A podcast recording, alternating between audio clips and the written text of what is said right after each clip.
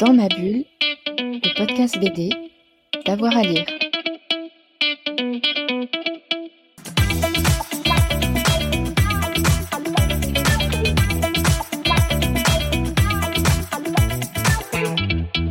Déjà, le premier. Voilà. Mhm.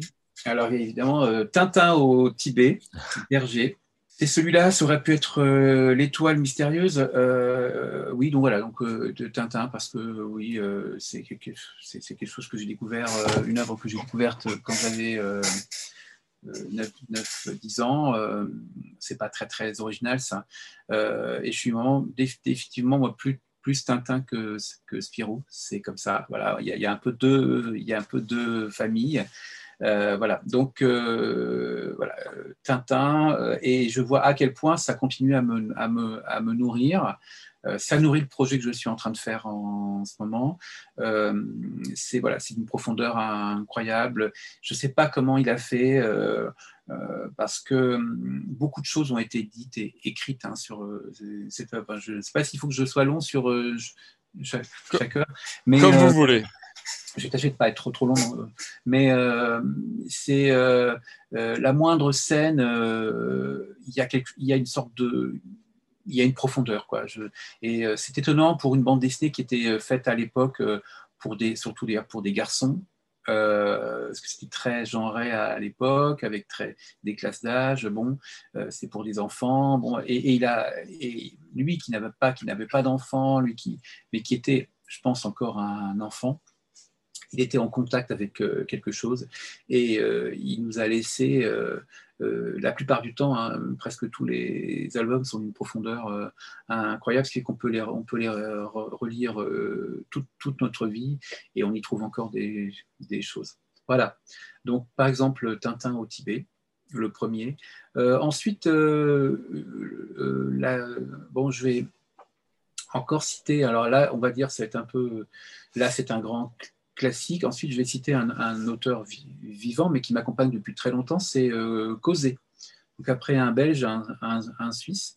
Euh, Causé, c'est le seul auteur en activité que je lis depuis mes 13-14 ans, dont je continue encore à acheter des livres.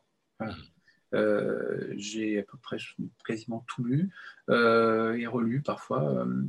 et euh, l'humanité, l'humanisme de, de, cet auteur me, confond. Il y a quelque chose dans la bande dessinée que je n'avais jamais vu et que je ne vois pas toujours d'ailleurs encore euh, de nos jours, une, à la fois encore une profondeur, une, ambition, une, limpidité. Euh, voilà, causer. ça, c'est effectivement. et si je devais choisir un album ça pourrait être euh, à la recherche de Peter Pan, qui est un livre un petit peu à part dans son, dans son œuvre. Voilà, donc euh, ça c'est pour le deuxième. Euh, le troisième, alors c'est marrant, j'ai pensé à ces deux premiers, à ces deux-là en premier tout de suite, Hergé, Causé. J'aurais envie de citer un auteur, ah si, alors je vais citer, alors c'est marrant, il y a un lien avec le, avec le premier, mais c'est une œuvre tout à fait, euh, tout, à fait récente. Euh, je pourrais en citer, plein, mais je lis pas tant de bandes dessinées que ça. Enfin, j'essaye d'en lire, j'en, j'en, achète quand même pas mal, mais j'ai pas toujours le temps en fait. Bon, euh, parce que j'ai, voilà. je lis quand même pas mal de littérature au décès, toujours en lien un peu avec mon travail. le dernier, ce serait Le Rêveur d'Apocalypse de Philippe Lourme et euh, François, François Rivière, euh, qui je crois est sorti chez Glénat, mais j'en suis pas euh, sûr. je dois l'avoir quelque part. Et j'ai adoré ce bouquin. j'ai adoré ce bouquin parce qu'à la fois, il est donc c'est une biographie d'Edgar P. Jacobs, pour ceux qui ne l'ont pas lu.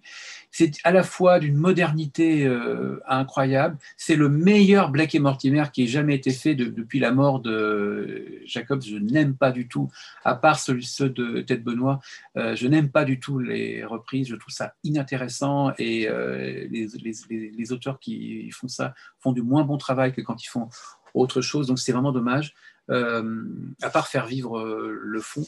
Euh, alors que ce livre-là est d'une, c'est très touchant. Ça, ça arrive à être, on, a le, le, disons, le, le, merveilleux, le, presque le réalisme magique de Jacobs euh, euh, dans, un, dans une biographie. Et, en même temps, c'est un portrait d'artiste d'une, mais qui est bouleversant, bouleversant. c'est un grand, grand, grand bouquin. il y avait eu une, une édition, une édition augmenté en noir et blanc avec des commentaires de chaque planche, euh, des références historiques euh, sur toute euh, l'histoire de la Belgique d'ailleurs, notamment de Bruxelles, parce que c'est aussi un portrait de la ville de Bruxelles, de son architecture. et, j'ai lu les deux, j'ai lu l'album et j'ai lu de fond en comble, ce qui m'arrive jamais en fait. j'ai lu cette espèce d'album bonus, mais avec un plaisir incroyable. Donc mon gros, gros, gros coup, coup de cœur, c'est Le rêveur d'Apocalypse de Philippe Vuurme euh, et de euh, François Rivière. Dans ma bulle, le podcast BD, d'avoir à lire.